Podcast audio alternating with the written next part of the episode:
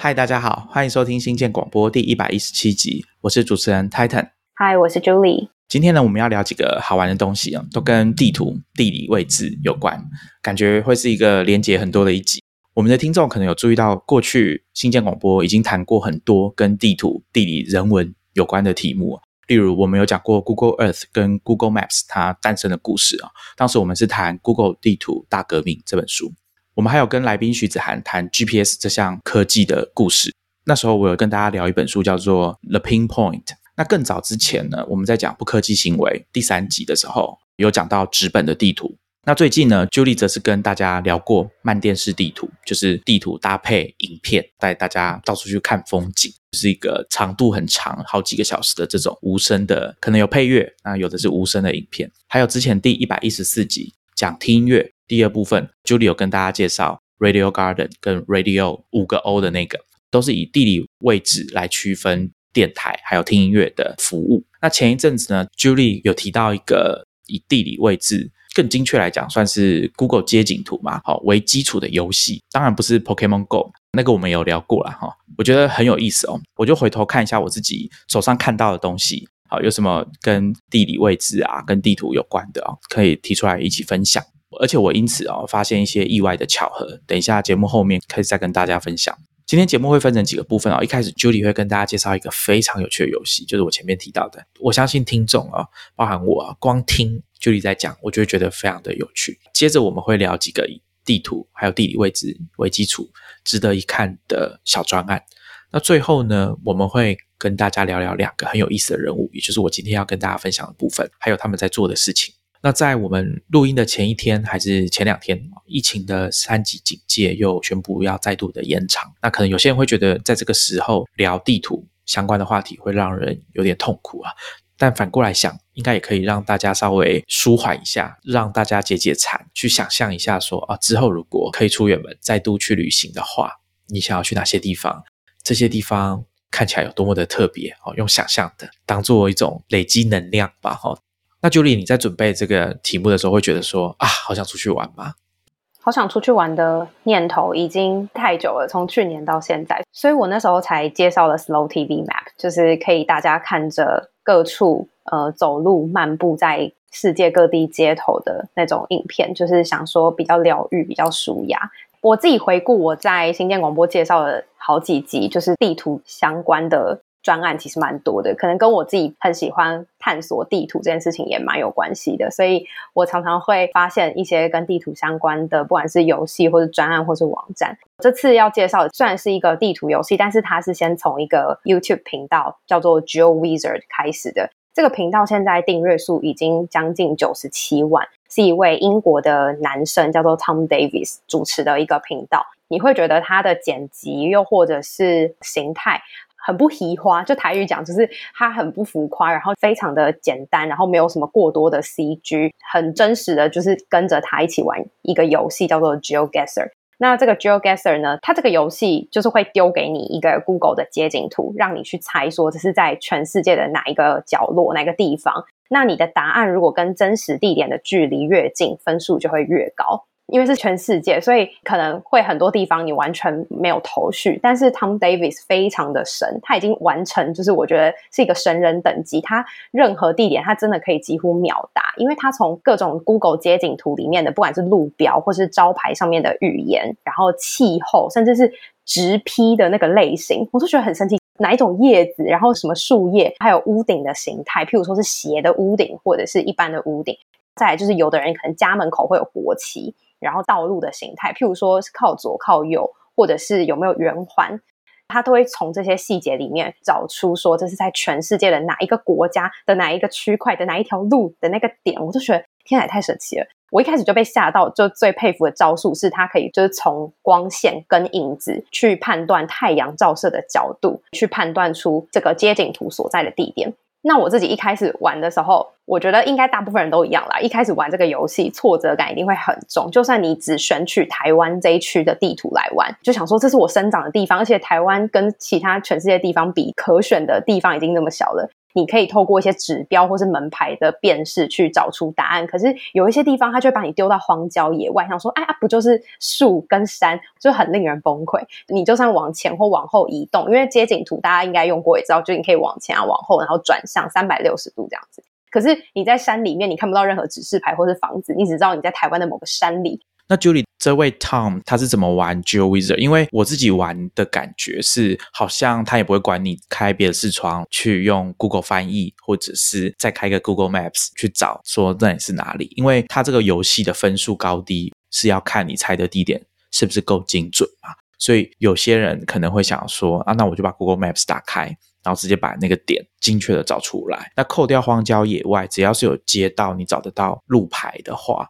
那大概都可以找到很接近的地点。那因为我玩的时间很短，我也没有去看说大家有没有规定说你不可以开别的视窗，你就只能在 GeoGuess 这个视窗里面去找线索，自己想办法。因为他已经玩很久了，可能是为了频道的有趣程度，他会设定很多规则。譬如说，这一局我们这个系列就是不能转角度，你也不能 zoom in，不能 zoom out，或者是他会限时这一局每一个街景图，你就是只有十秒的时间可以猜。就它会有不同设定规则下去挑战，影片的多元性会提高。大家可以去看他影片之后，会发现有各种不同的玩法。我玩了几次，刚好我好像都比较没有遇到那种被丢到荒郊野外。假如选在台湾好了，我大概可以想象说，哎，如果我今天把地点直接丢到中央山脉的任何一个地方，那我大概都猜不出来。那可能就要像刚刚 Julie 讲的，像 Tom 一样，你要去看植批。那这时候这个植物学背景就很重要。另外一个，我觉得好像应该要加时间限制是比较好，因为如果没有时间限制，真的会那个紧张感就少一半。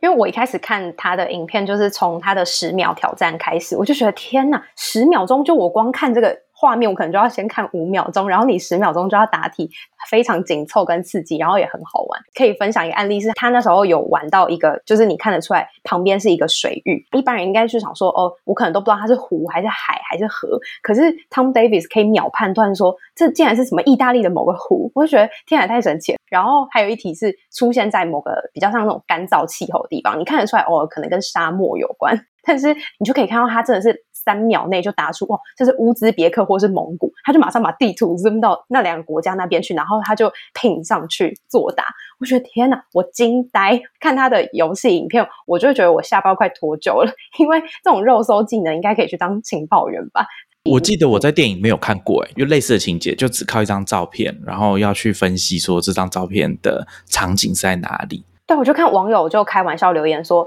这个根本是国家的人才，就是他现在是国家级宝物，情报局要不要招揽他？这样子太厉害了，因为他后来还有陆陆续续把这个游戏玩出各种很终极的挑战，包括我刚刚讲的就是现实。可是因为这种有现实的挑战，他其实没有太多时间跟观众解释他的判断的思路，所以他今年就有一个新的企划，叫做地理大侦探。他有开 Patreon，所以他的粉丝就是可以抖内他这样子，然后他就开放说他的 Patreon 的粉丝们可以跟他投稿一张自拍照，然后里面有透露一点点的地理位置的线索，让他去找出说这张照片是在哪里拍的。所以不只是说你要找到出现在这个照片背景的地方，他还要从各个角度去测量推算出。这一张照片是在哪里拍的？因为有可能你的背景是一座山，但是你是站在山的对面或是斜对面去拍一张照片的，完全就是要出现各种什么地理测量，还有数学的计算的一些能力。我觉得就是又颠覆我对这个游戏可以出神入化的那个境界。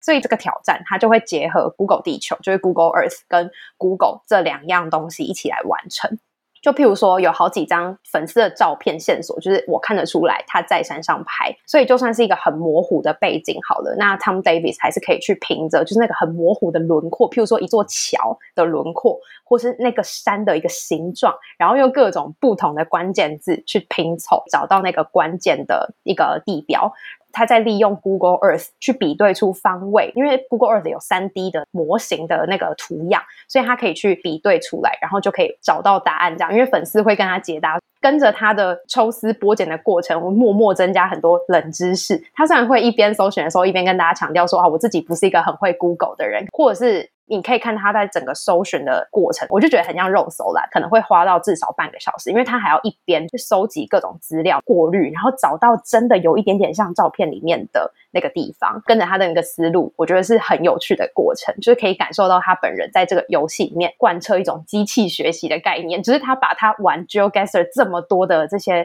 想法，然后这些累积下来的经验，结合这个真实的大家拍照给他的线索。去找出答案，我觉得是叹为观止。然后他还有一个企划是叫做 Real Life GeoGuessr，就是在真实生活里面玩 GeoGuessr。我觉得这也很有趣，就是他朋友会把他蒙眼睛，然后随机把他带到附近的某个地方，可能车程就是一个小时内之类的。那因为他本人方向感非常好嘛，所以路上这个这个朋友还要绕路去混淆他，就是不是直线前进。这种电影里面好像也会演诶，要绑架一个人的时候，我就是看这个系列的影片，我就觉得很有趣，是因为他就被丢下来，然后就把眼罩拿开的时候，他就一个就是刚睡醒的脸，然后。他要靠着就是各种实地观察、各种线索，去找出他自己人在英国哪个地方。最后打开一个游戏的界面，揭晓他到底跟设定的那个地点距离有多远。这样边看就觉得哇，这是野外求生或者是被绑架丢包之后 很实用的那种技能。然后还可以跟大家分享地图的这个街景题目里面，当然有很多台湾的街景嘛。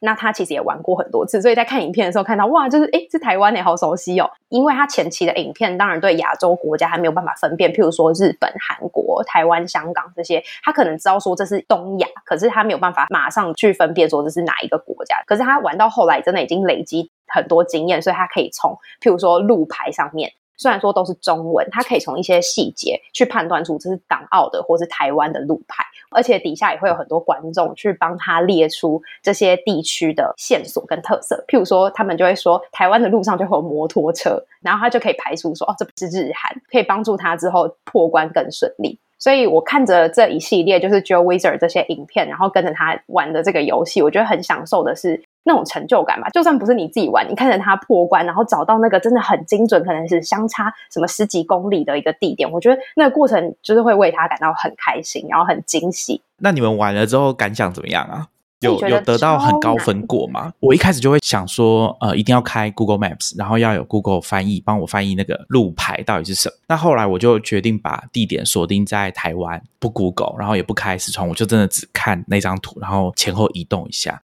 最高纪录我有猜到距离那个地点五公尺的地方，五公尺很近，但还是要讲一下地方吗？不熟悉，这是桃园呃省道三号吧，就是要往小人国的那个地方，就是大家去山上会经过有一些呃直接在那个墙壁上写说，哎，这是某某温泉区、某某森林游乐区的那个地方，你就打开它的要拼的那个地图，就是你要猜。因为如果你判断的差不多了，你要猜的时候，你要点右下角的那个地图嘛。那右下角地图它其实还是会显示资讯的，这是台湾的哪里的桃园，桃园的哪里还是看得到，而且。就像我刚刚讲的，因为它有路牌，所以你可以看得出来这是哪一条路，哪一种路。就到了路口，它不是都会有路牌吗？这是省道，这是县道，这是乡道什么的。那只是说你大概不太会有耐心，说我一定要找出那个精准的角度，把它第一眼呈现的那个画面的地点标记出来，因为它可以准许你前后移动嘛。我觉得要加入时间这个元素会比较好玩，就像综艺节目那样要作答，然后你就会知道说哦，自己差所谓的十万八千里，应该就在讲这个吧。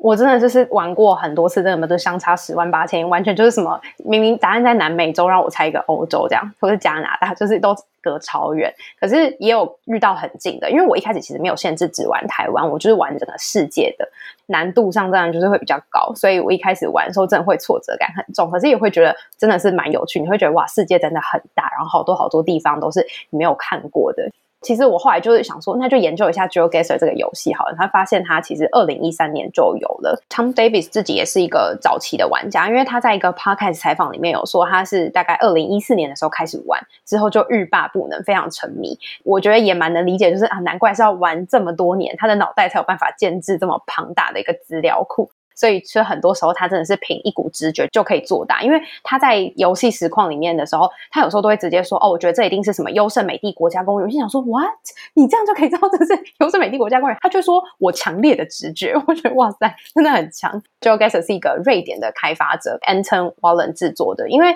这个游戏我觉得是在这一两年，尤其是今年，因为疫情又突然红了起来，所以相关的一些新闻或是讨论，其实也变得比较多。那 GeoGuessr 官方就有说，其实他们从去年十二月，二零二零年的十二月开始，就明显的发现，在 Twitch 跟 YouTube 上面的玩家的实况的影片变得非常的多，而且一开始 GeoGuessr 其实只是一个很单调的一个街景地图的一个算是随机位置产生器，因为它是跟 Google 相关的一个计划，它上线不久之后才加入这种。猜题的一个元素，才比较像是一款游戏。那它最近有一个新的游戏玩法，我觉得更刺激、更有趣。难怪有这么多的 Twitch 跟 YouTube 的频道在做相关的影片，因为这个模式叫做大逃杀，就是玩家只要去选这个图在哪个国家就算过关，而且它每一张图片，玩家在答题的时候有三次选择机会，所以等于就是你可以错两次。同时间这一局里面会有另外九个玩家跟你一起玩这个游戏，那这个荧幕上面会显示倒数计时的进度条，还有其他玩家有没有正确回答出答案的提示，就是都会让这个游戏变得很紧张。所以同时大家一起玩的那个竞争的氛围就还蛮刺激有趣的。我觉得时间限制真的很刺激，因为有一次我已经找到那个地点就在印尼的某个地方，然后正当我打开要去猜的时候啊，因为我太想要找到精确的位置了。我就没注意到时间，时间就到，我根本来不及作答，我超气。有 Tom Davis 在，就那种限时十秒的挑战里面，他也很多时候，他其实在最后一秒，他都已经想到是在哪里。可是因为你要把那个地图打开，打开 Zoom，然后再点答案，那其实都要花时间。然后他还要一边跟观众解释他的思路，我就觉得十秒真的很艰难。J o g a s 本身有很多是用户产生的地图主题，像是除了是个别国家，你当然可以去挑，譬如说你要玩美国或者是玩欧洲的某个国家，那它还有一些主题，像是欧洲的体育场，就是譬如说这个地图它会出现的街景的图片，就是跟。在欧洲的各种体育场有关的，那或者是比较是俯瞰图，或者是一些著名的旅游景点，然后还有一个蛮有名的地图，叫做这是哪里的麦当劳的地图，我觉得这也很有趣。它里面当然有很多游戏的模式，大家可以就是再上去探索看看。不过要跟大家讲的，就是因为 Google Maps 的 API 涨价的关系，所以其实大概在二零一九年的时候。玩 GeoGuessr 就要开始付出一些代价，这样子，因为目前免费版的话，每天玩的游戏次数跟种类都有蛮多限制的，所以还有一度真的有考虑去付费，因为他现在的方案是一个月两美元，可是我怕我自己就太沉迷了，而且看 Tom Davis 破关就真的蛮过瘾的，所以我就先 hold 住了。我有先付钱诶，应该说先填信用卡资料，然后试用十天，对对对，所以。听众朋友还是可以去玩玩看。那免费的话，我记得它有一个 The Daily Challenge 可以玩。可是我记得我当初注册完去玩的时候，大概猜到第三个还第四个，他就会问你要不要付钱。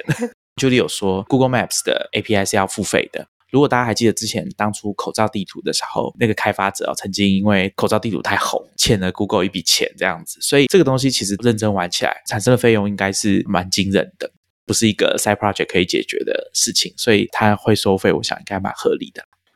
不过现在市面上有蛮多免费版的 GeoGuessr 的游戏可以给，就是没有想要付费的玩家们体验看看。那我就找到一些，像是有一个叫做 City g a s e r 我觉得它很有趣的是，它用比较是第一人称视角，也就是有点像是 GoPro 挂在你的胸前录的那种街景的画面。地图的主题就可以选，譬如说是一些知名的景点，我还印象深刻。那时候挑战的第一题是在罗马假期最有名的那个喷泉，一点下去看到，我就哦，我知道这是在罗马这样。所以 City Guesser 是强调以影片为主的嘛？对，它是动态的街景的那种感觉。然后我觉得它的主题跟界面设计的也还蛮好玩，也很多主题可以选择。那另外一个叫做 Geotastic，感受跟 Geogazer 又更像一点点，它比较不是像因为 City Guesser 可能就是以城市为一个单位在玩的，它也可以有一些多人的互动，或者是热门的地理位置。其实其他还有大概可能五六种的免费替代版，我可以把我找到的链接都放在 show notes，大家可以就是各自去体验看看哪一个你玩起来觉得最顺手。而且我发现 GeoGuessr 好像有 app，就是你在手机上面也可以玩，或者平板上也可以玩。那我自己觉得像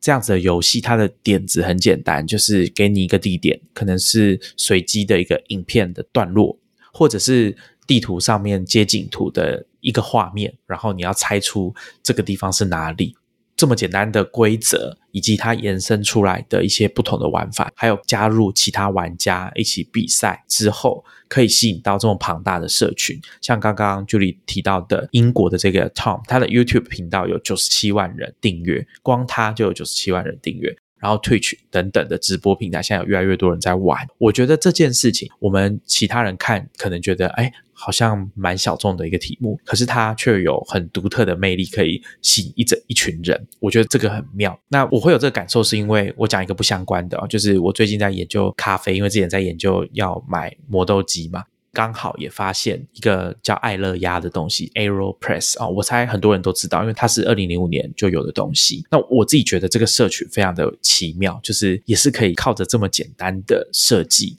哦，去吸引到这么多咖啡爱好者，然后衍生出各种千变万化不同的玩法，甚至还有这种世界冠军大赛，我觉得超级有趣的。因为我对这方面的研究不了解啊，但我猜它大概比较像是这种人类学啊、文化现象研究相关的领域吧。就是它并不一定会成为一个像 Facebook 这样子，全世界有几十亿个人在用这种这么规模庞大，但是这个社群大家。可以发现说，虽然它的数量级比较小，但是社群的成员是很认真在投入。然后这个风潮，我自己看啊，就觉得很迷人。因为像 Aeropress 还有粉丝去帮他拍纪录片，找到这个发明人在美国的一位老工程师啊，Alan Adler 先生。我觉得这件事情真的蛮神奇的。而且你会看到很多人在介绍他，像订户可能也是九十万、一百万的这种咖啡 YouTuber，也会帮他拍一系列的影片，就是表示说他真的非常的受欢迎。我觉得 Joe Gasser 很吸引人，而且他一定会历久不衰的。这个原因，除了他的题库，你可以想象非常非常的庞大，然后游戏规则有很多变化之外，大家这两年因为疫情的关系没有办法出远门，这个也算是一种虚拟旅游的方式吧，而且。就有点像是益智游戏的那种功效，而且朋友连线可以一起对战，我觉得那个趣味性又更高。这个也很适合当做地理课的那种上课教材。所以我有看到采访说，Joe Gasser 跟教育机构，就像学校或者是地理老师合作，就是授权老师可以在课堂上用这个跟学生。当做教材互动，我觉得这个也是蛮好的一个方式。然后我另外一个蛮感叹的点是，可以从这些街景看到很明显的世界的那种贫富的差距。你可能上一题还在看就是 L A 的豪宅，然后下一题就到了非洲，看到那种农村，就是觉得哇，这个世界的样貌真的很多元，会有一点点感叹啦。然后像 Joe Gasser 自己有一个 Subreddit，就像刚刚台 n 讲的那个社群。是很庞大的，然后大家会分享在玩游戏的时候看到各种很奇葩、很神奇又很有趣的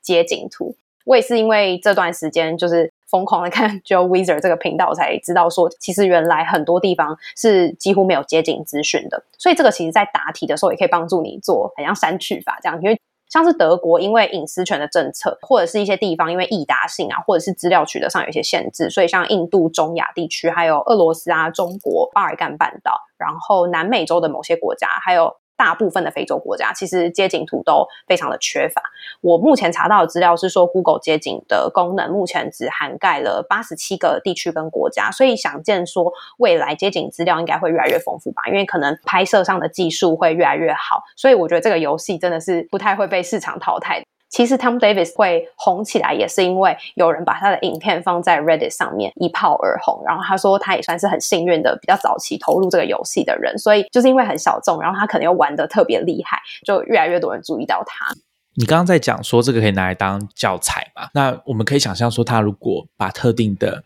街景经过筛选组合之后推出变成教材，好像蛮合适的。甚至说你可以把这些街景图，我猜 Google 一定有在做，拿来做。AI 的训练，比如说像机器能不能靠着说，哎，有类似文字的东西在上面，它就自己去 Google 把资料找出来，然后拿来推测，对，就是这是哪里？那我觉得说不定这也是一个很好的所谓训练用的资料集，也许吧，我不确定了哈。我觉得拿来跟朋友玩应该会非常好玩，尤其是那些不知道有这个东西的人。如果你还是学生，因为现在是暑假嘛，大家应该有一些时间，我觉得这个应该蛮好玩的。而且感觉玩这个比较不会被一些长辈侧目，说啊你怎么又在打电动？我说没有，我在增加地理知识。对，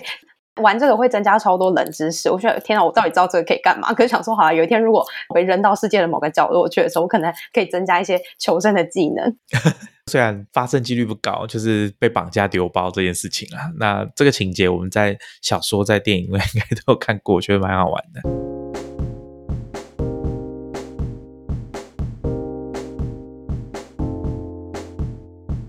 刚刚讲到街景嘛，我想跟大家分享一个我之前在 Hacker News 上面看到的专案，叫做 River Runner，作者是一位叫 Sam Limmer 的工程师。网址我们会放在 Show Notes，大家可以去看看。网页一打开之后，你会看到一个美国的地图，你可以用游标在美国的范围哈，任意一个地点点一下，代表你把雨下在这个地方。他讲的比较夸张，他说叫做滴滴雨啦哈，那系统就会开始计算你下的这个雨。最后水会流到哪个地方？比如说像是流到太平洋吗？流到大西洋，还是流到墨西哥湾，还是流到五大湖等等的？而且它路径计算完之后，就开始有一个动画，带你从这种地图的俯角往下，然后沿着河流一路流向海洋或者是某个湖泊。那过程呢，它用的是 Mapbox 还有 OpenStreetMap 的图资。那如果河流有流经山谷，它还会有。三 D 动画，而且你可以调整动画速度。它动画开始之后，右上角会列出中途的几个地点，总长有多长。比如说，它把每一条河流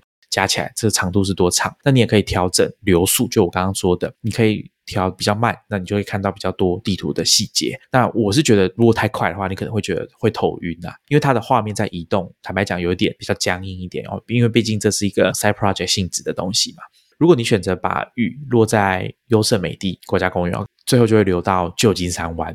像如果你是点在爱荷华州，那你就会看到一大堆田流过去的路径，然后一路经过伊利诺州啦、密苏里州啦、肯塔基、田纳西、阿肯萨斯、密西西比，一路就流到墨西哥湾这样子。我觉得这个非常有趣。比较可惜的地方就是说，它一旦计算完这个路径之后，你就不能乱跑。中间你可以按暂停，就是它动画在跑的时候，你可以按暂停。可是难免会想要移动一下，看看别的风景，尤其是它有三 D 的画面的时候，就真的很像游戏的画面。那我看 Hacker News 上面有蛮多讨论，大概有一百多个留言，然后有蛮多都我觉得都属于是 feature request，就是希望开发者可以增加一点功能的那种感觉。那我觉得上面的讨论蛮好玩的。前阵子台湾不是有缺水的问题嘛，所以我就会想说，哎，如果有一个台湾版，而且可以加上这种街景的影片，我觉得应该会非常有趣。就是你随便点一个地方，然后看看这滴雨最后会落在哪里，是流到海里面，还是会在停在水库里面？而且我大家如果有搭火车啊，不管你是西部或者是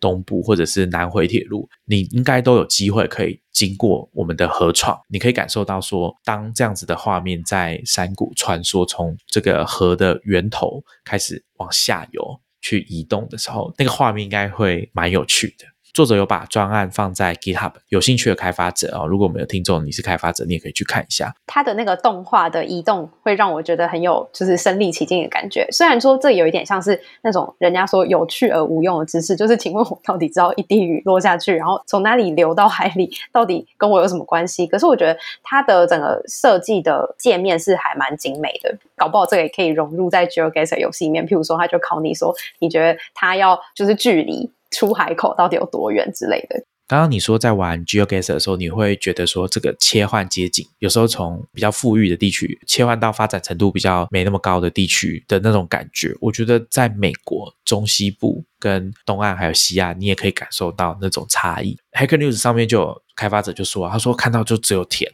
全部都是田，那就会让他想到美国不同地区的发展程度的落差，然后还有地景。虽然说它那个地图是电脑产生的。然后是用这种三 D，也不是说真的非常的逼真哦，它基本上就是做一个有点像是粗略的三 D 图，但它在动的时候，你还是会有那种感觉，因为那个视角的关系，你会觉得说自己很像在飞嘛。然后对这种直升机上的那种视角，对对对，就是像这样子。那我是觉得视角如果可以再近一点，因为现在的地图服务，然后像比如说 Google Maps 或者 Apple Maps，他们其实试图想要做到很细致。当你用这种三 D 立体的角度去看一个地图的时候，有一些是已经大部分都三 D 化了。那尤其是美国的一些大城市，那在用三 D 的模式去看那些地图的时候，真的很像在玩，比如说像模拟城市，或者是在玩一些电脑游戏这样子。它如果可以视角这么接近，然后带你穿越这些地方，我觉得应该会非常有趣。尤其是我现在关在家里没办法出远门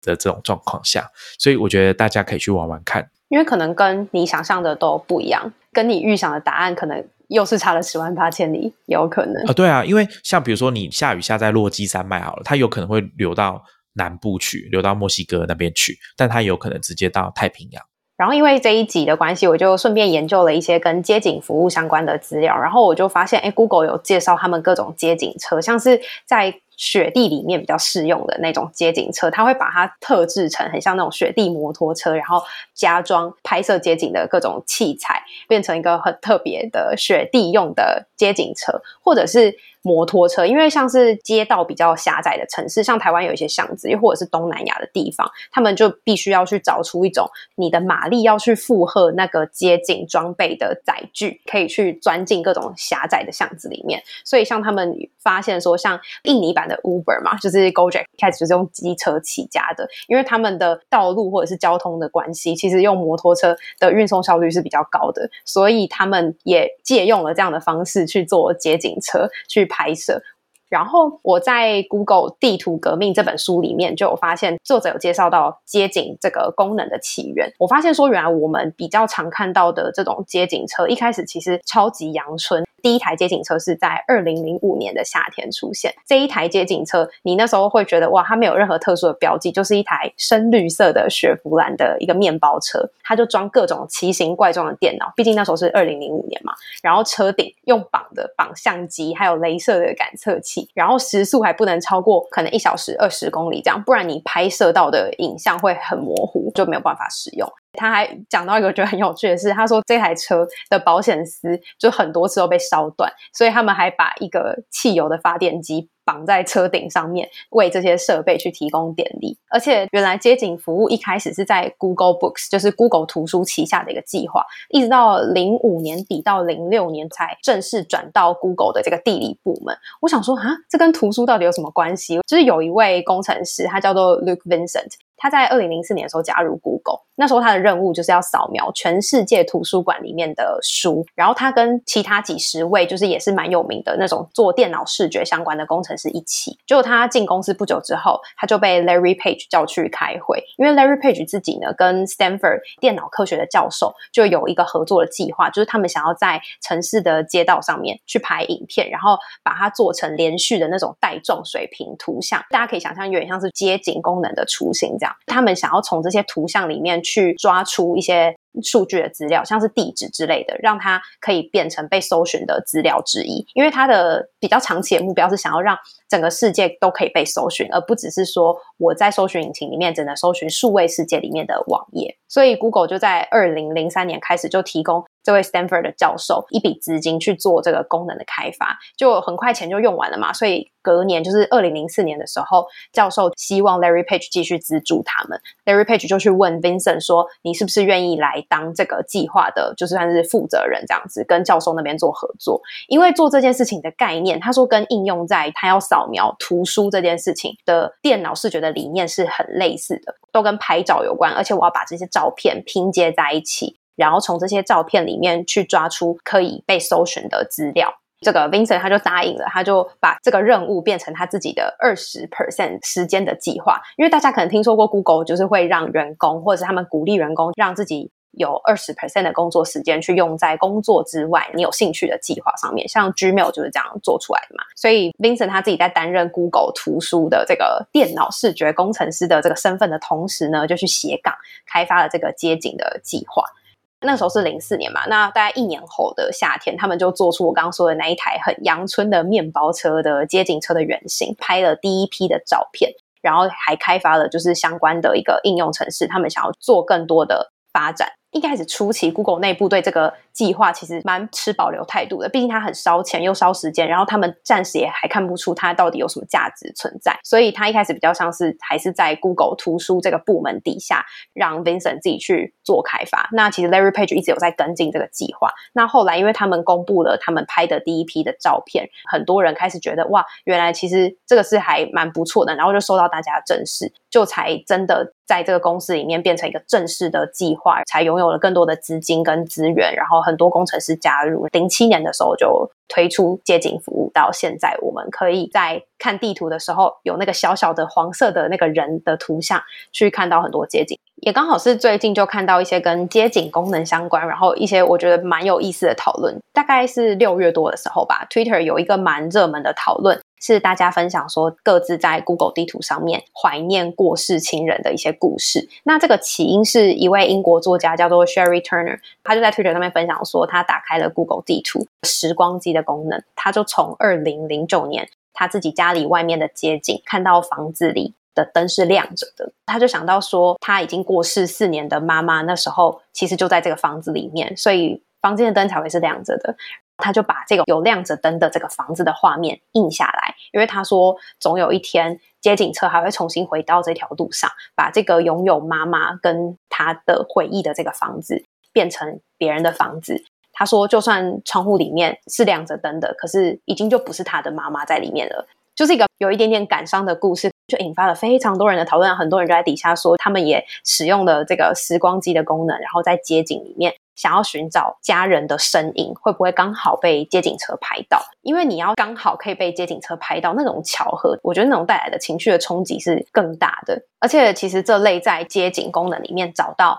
你认识的人的相关的讨论，最早其实在二零一三年的时候，Twitter 就出现。当然，也有很多可以讨论空间，是说哇，那原来 Google 一直都默默在记录大家的日常生活，然后很多人也会觉得有隐私上面的疑虑。其实某种程度，我觉得这件事情跟 Internet Archive 有一点点异曲同工之妙，就是它保存了很多很多我们在过去时光里面的那种。当下的回忆，他把它冻结起来。可是，我觉得他保存的更多的是这种我们跟这个周遭环境之间的那一种连结跟情感，就是是在我们自己没有办法控制的状况下被保存下来。我有看到有人说，有一种很挣扎的情感，是他不太敢点时光机功能，因为他知道这个地方可能。被买走，然后可能被建商买下来做了再开发，所以他回忆里童年里成长的可能一个很漂亮的农场，然后一大片草地，现在都已经被水泥所取代。他说会不想要去面对这样子的变化，可是街景功能又默默的帮你保存下来，可能就是在这十年内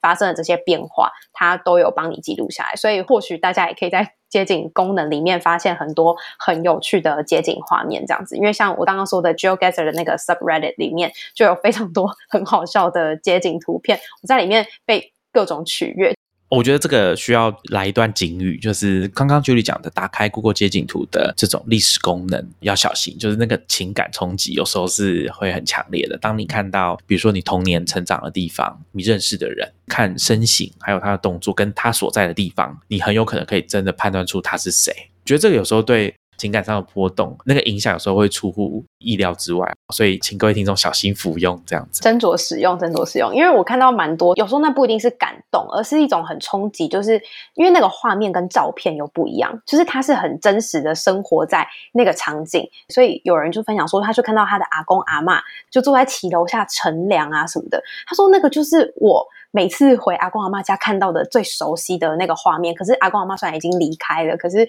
街景功能拍下来的，就是他们最最日常的那个样貌，那种很百感交集吧。这也是我在讨论街景功能的时候，我其实没有意想到，觉得啊有一点点感慨。然后加上这一两年，可能一些很无常的一些变动，觉得多少都会让大家对于这样子的变化会更有感触一点。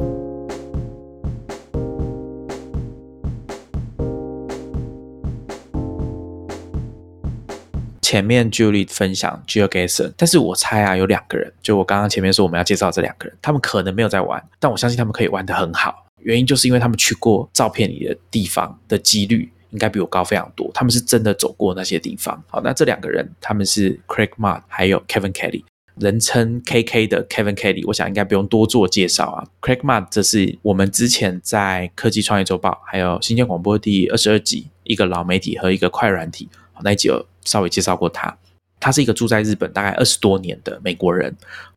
他好像是从大学时期住在那边。那他会写程式，会做设计，而且很会写文章。纽约客啦、大西洋月刊、Wired、Eater 啊这些媒体都刊登过他的文章。那他在日本做什么？他经营三份电子报，主题是在日本。各地散步，他是写 walking，然后走路。不同类型的电子报涵盖的内容不同，有的是每个礼拜他会发一张照片，就是他去走路拍到的照片。那有的是他散步的时候途中的所见所闻。因为他虽然是一个美国人，但他住在日本这么久，他也会讲日文。他发现啊，当你要跟日本人来往的时候啊，打交道最好的方法就是走路，然后跟他们聊天。那他们一旦发现，哎，你会讲日文，他们就很愿意跟你讲话。你要融入当地的一种方法哦。他目前呢，最主要是在他的部落格 craigmud.com 经营会员方案。那这个会员方案的名字，John Gruber 已经取消过了，叫做 Special Projects，对 SEO 非常不利的一个名字。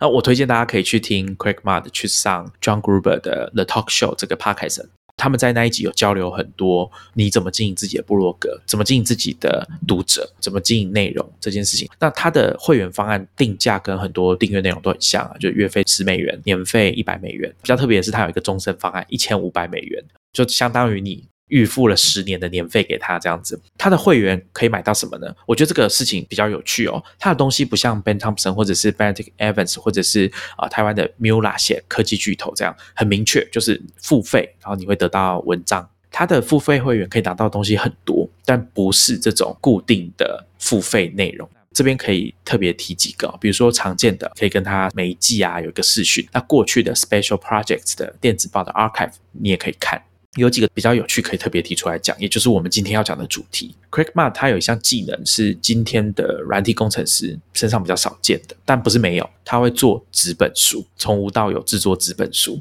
我觉得他的会员方案比较特别，都跟书有关。那其中两个呢，我们推荐大家去看一个影片，是他之前在 Figma 这个线上协作设计工具的年会 Config 演讲里面有提到的。非常的有趣哦，因为他在日本都在散步，都在走路，所以他就透过这个活动哦，去发展出他的付费内容。他经营到现在大概也才两年，那他在他的部落格分别有写了两个年度的总结。我觉得如果你有心要经营，尤其是付费内容的听众，可以去参考他的方案跟书有关。第一本书很有趣，是他说他压力很大，工作很累的时候，他就会想要做纸本书。那他以前有一份工作，大家可能听过这个公司叫 Flipboard。iPhone 出现之后，第一个比较有名的这种所谓新闻聚合服务，巧的是什么呢？我们刚刚不是说他是在 Figma 的年会上面做这个演讲吗？Figma 的创办人第一人就是他当年 Craig m a d 在 Flipboard 带的实习生，有没有很巧？那这个故事我当然就很容易联想到说，当年 Instagram 的创办人 Kevin Systrom 早年在 Audio 这家公司实习的时候，也就是 Twitter 的母公司，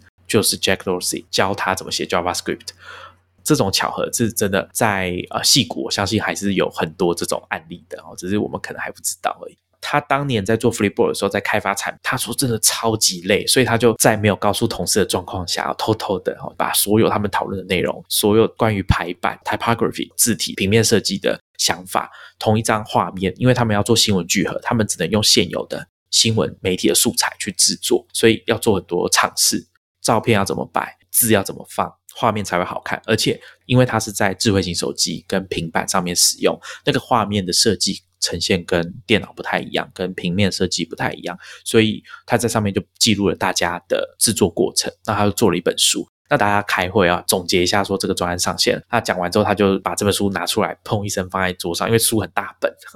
他甚至把里面大家 commit 全部都印下来，再给他们写程式发 commit 然后写下来。那他把那些东西全部印出来，所以你会看到有些同事在这个专案的什么时候加入。什么时候离职？所以他说他把这个东西拿出来的时候，大家都很感动。等于是说记录的过程，大家工作的成果变化都在上面。而且大家用智慧型手机用 App 到现在，应该已经有一个心得，就是你很难去找过去旧的版本的软体，因为你的硬体可能不支援，让你回到旧的软体。那或者甚至你根本就找不到。所以对他们这种在公司里面工作员工也一样啊。这是第一本书，那他在里面还有分享。第二本就是跟我们刚刚讲散步有关。他那时候就是也是在日本生活，工作很累，想要稍微离开网络、离开社群媒体一段时间。那他就去规划在日本走路的行程，从住的地方啊东京出发，去走一个叫做 Nakasendo 中山道，就是以前连接江户到京都的这条大路，两条大路的其中一条吧。啊，他就是要走这个路线，那总长可能有大概一千公里这么长。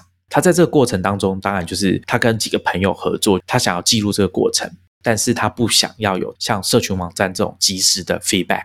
所以他们设计了一个系统是简讯，也就是说，他每天到一个地方落脚的时候，他每个晚上可能会发一个简讯，订阅的人可以透过简讯收到他今天的 update，他在路上所见所闻。但是因为这是简讯，所以他说我其实不知道在这个过程当中，我其实不知道有多少人订。我也不知道我的讯息发出去有多少人接收，他们的 feedback 当下也收不到。他们的系统会把所有人的 feedback，就是大家回简讯给他保留下来，还有他发出去的简讯，他路上拍的照片也会保留下来。回到家之后，他就把这些记录读完。那他过程中发现一些非常有趣的东西。他说有订户可能吧，怕他离群所居太久，每天发《纽约时报》头条给他，他觉得很好笑。然后或者是有读者会直接发一个讯息跟他讲说啊，我的家人今天过世了。他后来就把这些东西印出来，变成一本书。那如果你是他的会员，你就可以看到电子版的，它叫做简讯书 （SMS Book） 的电子版的内容。讲到这个旅程，我觉得有一个蛮值得一提的，就是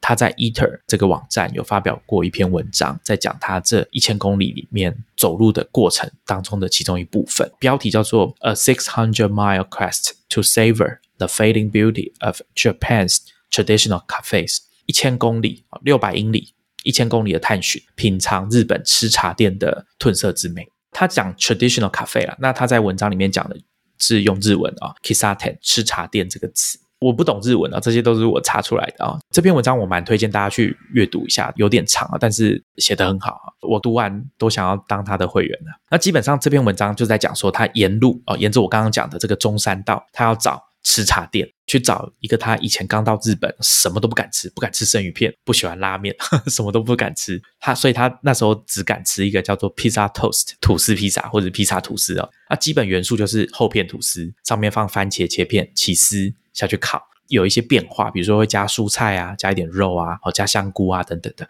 我为什么会知道？是因为之前他去上 John Gruber 的 The Talk Show 的时候，有分享一个影片，在他的 YouTube 频道，我觉得拍的蛮好的。就是他拍了一个影片，是一家吃茶店叫 Bergen 吧。还是 Bergen 啊，B U G E N 的老板哦，在制作 Pizza Toast 的过程，大家可以去看一下。那根据 Craig Ma 的说法啊，吃茶店的兴起啊，大概是在昭和年间，就是一九二六年到一九八九年，约莫就是从二战前十几年到日本的经济泡沫化之前最高峰的时期啊，全日本大概有十五万家的吃茶店，但现在大概只剩下七万家，就少了一半以上。那吃茶店它基本上就是日本的文化混合了西式的餐点。像有在卖咖啡，点进去我们的链接，看一下那个风格，你你就会有感觉了。那个装潢每家店都不太一样，但是都共享相同的风格，同一时期的美学。刚刚 Julie 有讲到 Google 街景车嘛？那我们知道街景车就是拍下一个瞬间，就是车开过去的当下。Craig m a r 写的很好，他说他看吃茶店就有一点像是琥珀里的蚊子啊。大家有看《侏罗纪公园》，应该就知道这东西就是琥珀里的蚊子一样被保留下来。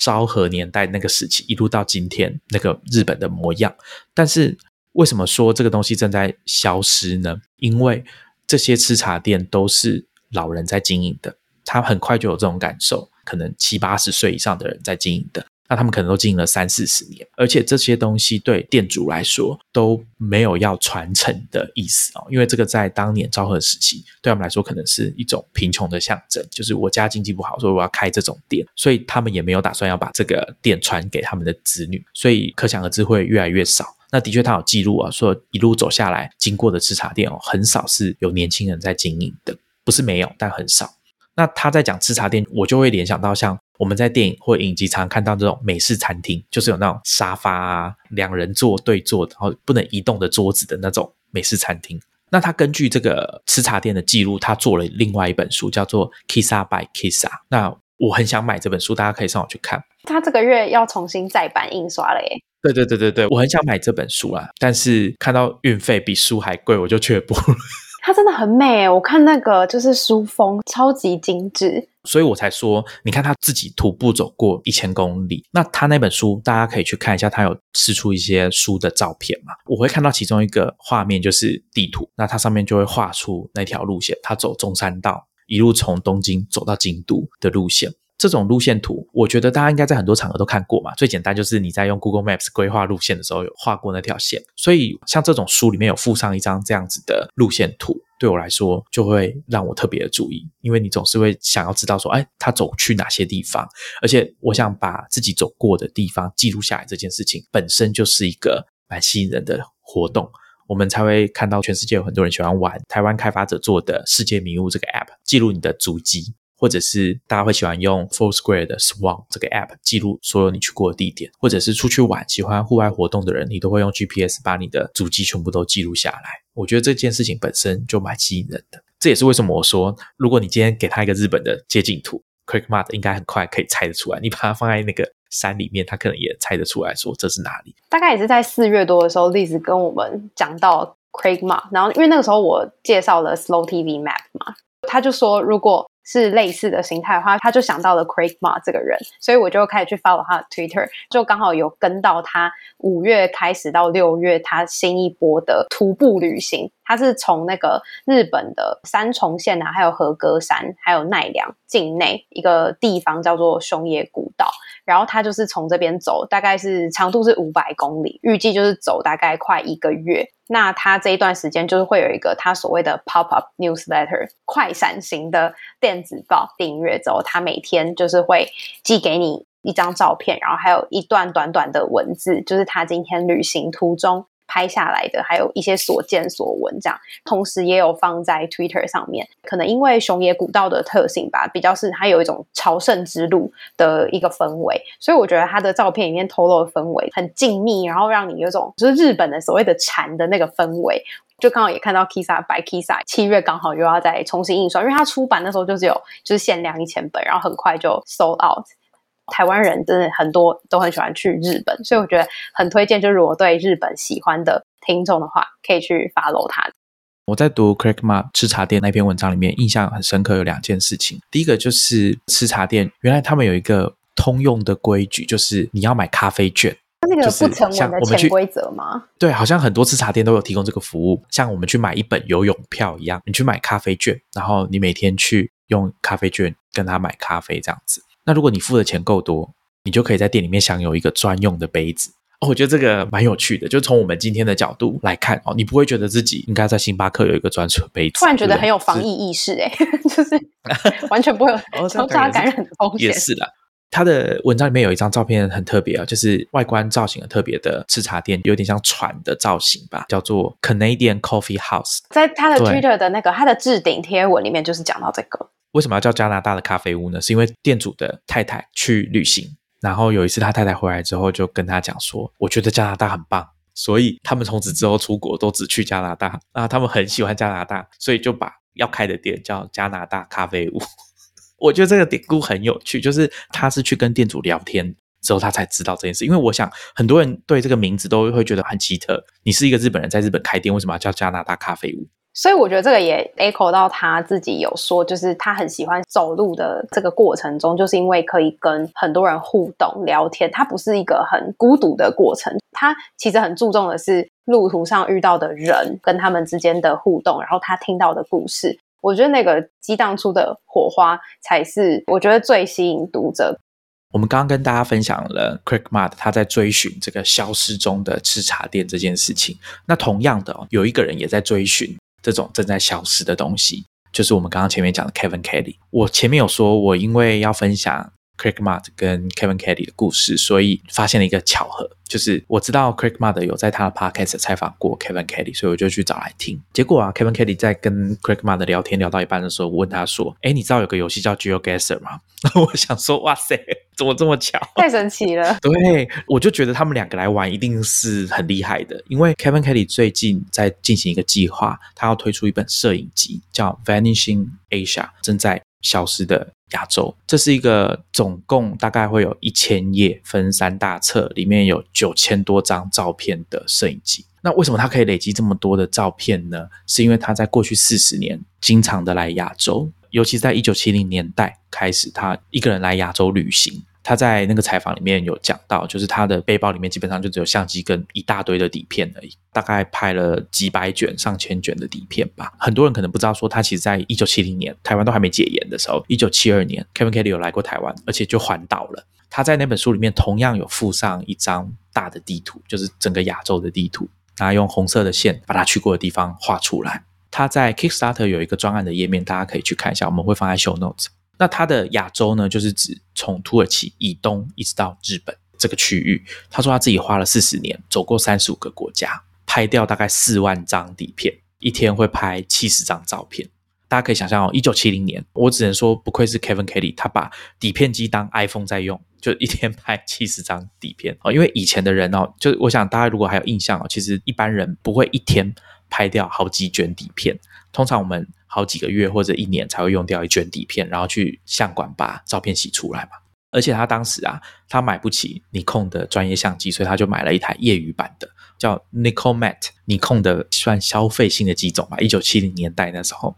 而且他没有钱，所以他拍完照怎么办？他就把胶卷寄回家，请他妈妈把胶卷放在冰箱保存。他没有办法马上去相馆洗出来。那之前不是有一个 App 拍照的 App，就是说拍完照你要等到隔天早上九点才能看到之前拍的照片吗 d i s p o 对，以前底片机的时候拍完照片，你要等你整卷底片都拍完了，你再送去相馆，再把照片洗出来，所以要等个几天，甚至几个礼拜、几个月都有可能，因为你从第一张照片咔下去到洗出来，可能要等很久嘛。但 Kevin Kelly 说他是等旅程结束后回到美国，找到工作之后有钱了。才每个月把一部分的薪水批次批次的把照片拿去洗，所以这产生一个问题，就是他在当下拍照的时候，他其实不知道自己拍出来的照片会是怎样。不要说当下了，就整段旅程他其实也不知道，所以他就在节目里面讲到说，他其实有点害怕，他不知道说他的曝光、他的对焦有没有做好。因为当时都是全手动的相机嘛，他只能相信自己对焦、曝光这些都有做好，而且他在旅行中还必须要固定、定期去买一些黑白的底片拍拍，确定说自己的相机没有坏掉。我觉得这件事情对我们现在来说也是很难想象的。而且 Kevin Kelly 跟 Craig m a r t 在聊天的时候，Craig m a r t 提出一个我觉得很特别的观点哦。我们现在数位相机的感光元件高阶的机种，跟消费性的机种，还有跟我们的智慧型手机上面的感光元件大小跟品质是有差异的。可是，在以前大家都是用底片，所以专业的相机跟消费性的相机的差异就会比较限缩在镜头的部分。我以前没有想过这件事情哦，所以我猜 Kevin Kelly 去洗这些底片出来，它的效果应该还是非常的好的。至少我看到那个照片非常的吸引人。大家可以去看 Kickstarter 的专案影片，他会在里面解说他这本书。他做了一本算是样书嘛，哈。他一开始想要做一本一千页直接订在一起一本，他说太大了，所以我决定把它拆成三本，从西亚、中亚到东亚分成三册，每一张照片都有解说，九千多张照片都有解说，会有各种不同的形式啊。除了那种可以印成海报挂起来的那种照片之外，他会拍每个地区不同的建筑物，比如说建筑物的那种高塔。他就会把所有的高塔聚集在一起拍给大家看，或者是门，或者是窗户。我记得之前推特上面有一个很红的一个讨论串，就是他会把世界各地的窗户都拍起来，然后做成一张大图给大家看，有一点像这样子的概念。里面还有一部分是台湾的，大家其实在网络上可以看到一部分以前 Kevin Kelly 一九七二年来台湾拍的照片。他在二零零二年的时候有把一部分当年的照片出书，然后放在网络上，叫 Asia Grace。里面有像台湾水牛啦，还有庙宇的照片哦。他甚至还有拍过当年人家在举行，应该在台中嘛举行葬礼的照片。他的照片涵盖范围很广，高雄啦、鹿港啦、台中、基隆、台北哦都有。有兴趣的听众可以去找来看一下。我很好奇，他那个时候来台湾，他是靠纸本的地图吗？还是用问路人的方式来移动？我觉得应该都有诶，当年毕竟还是这个比较嬉皮的年代嘛，出国旅游这件事情，我觉得对他来说，他他就是要设法融入到当地嘛。虽然说，我觉得以当年外国人的身份哦，在亚洲走跳，难免会容易引起大家的注意嘛，因为跟当地真的 比较格格不入了。对对对对对，大家可以看他在他有一张照片在台湾拍，就是拍那种马路转角不是会有一个镜子转角的那种广角镜拍自拍哦，这种风格的照片大家应该看过，你就会看到他旁。边围了一圈小孩子，我觉得很妙。Craig Ma 跟 Kevin Kelly 来玩 Joe Gasser，像 Craig Ma 如果选定日本区域，我觉得他搞不好秒杀所有玩家。哎，对啊，他走，就他走了几千公里，他一定会说：“哦，这个我知道在哪里哪里。”然后就超具体的，应该很好玩。对啊，